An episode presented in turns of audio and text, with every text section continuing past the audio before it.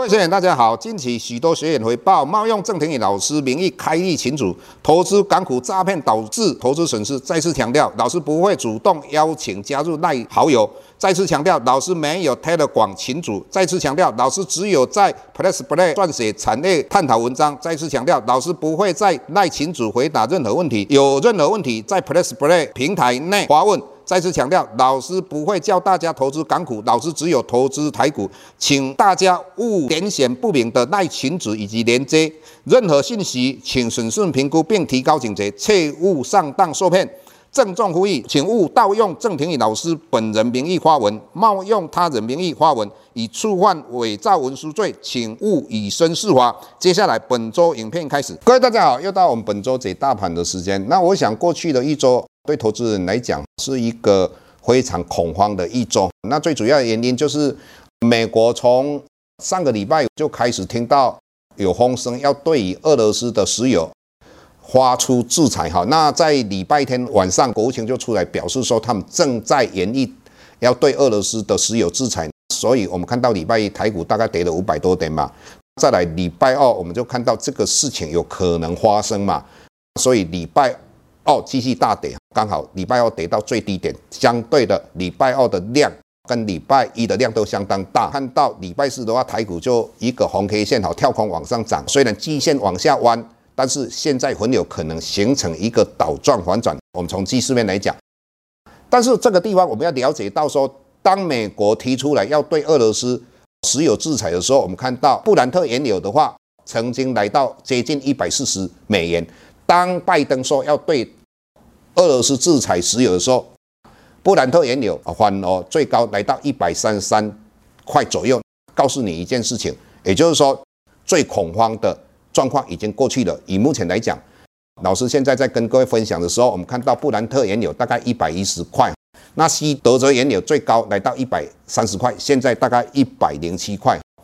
再来，我们看到美元指数本周的话，最高来到九十九点四二元。那现在的话，大概九十八点五块钱，这个也是非常恐慌的状况之下，也就是大家都要避险，所以钱也会到美国去。但是相对的，美元指数又贬回来，再加上我们看到昨天晚上有一个比较特殊的，就是美国公布出来的 CPI，当然它是创四十年来最高，就是七点九 percent。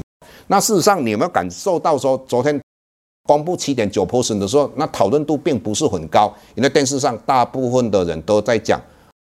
乌俄之间的战争，所以以目前来讲，这个大家都知道，它二月份的 CPI 会很高。那当然，大家也预期到三月份美国会升息。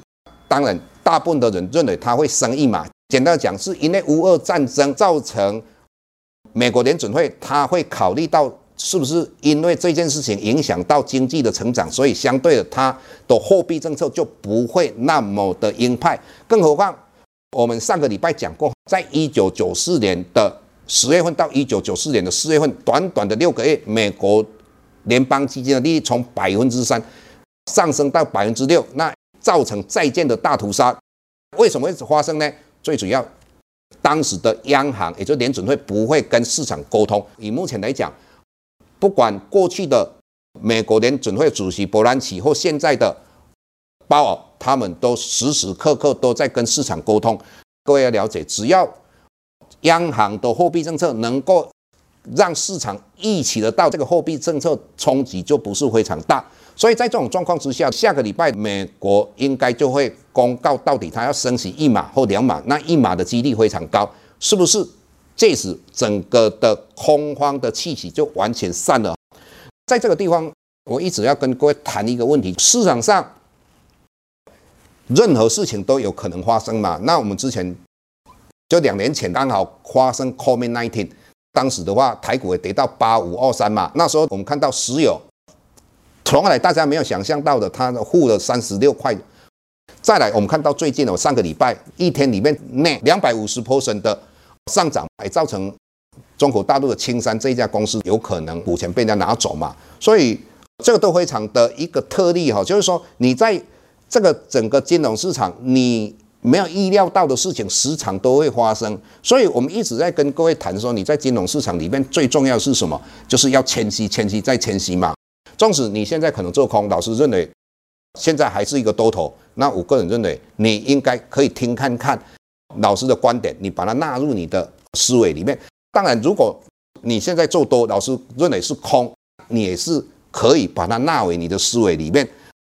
这样的话，我个人认为，你在这个市场上，你才有赢的机会哈。当然，老师讲的不只是老师，其他老师或其他投资的专家都可以纳入你的一个思考的观点。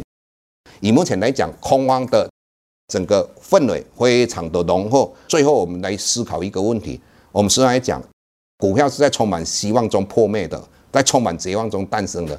那这一次，你看会怎么样？我们继续看下去吧。下周台股个股当中，老师精选的十几档个股做重点分析。想要了解老师到底精选哪些个股，欢迎订阅 Plus Play 互惠内容。下周见。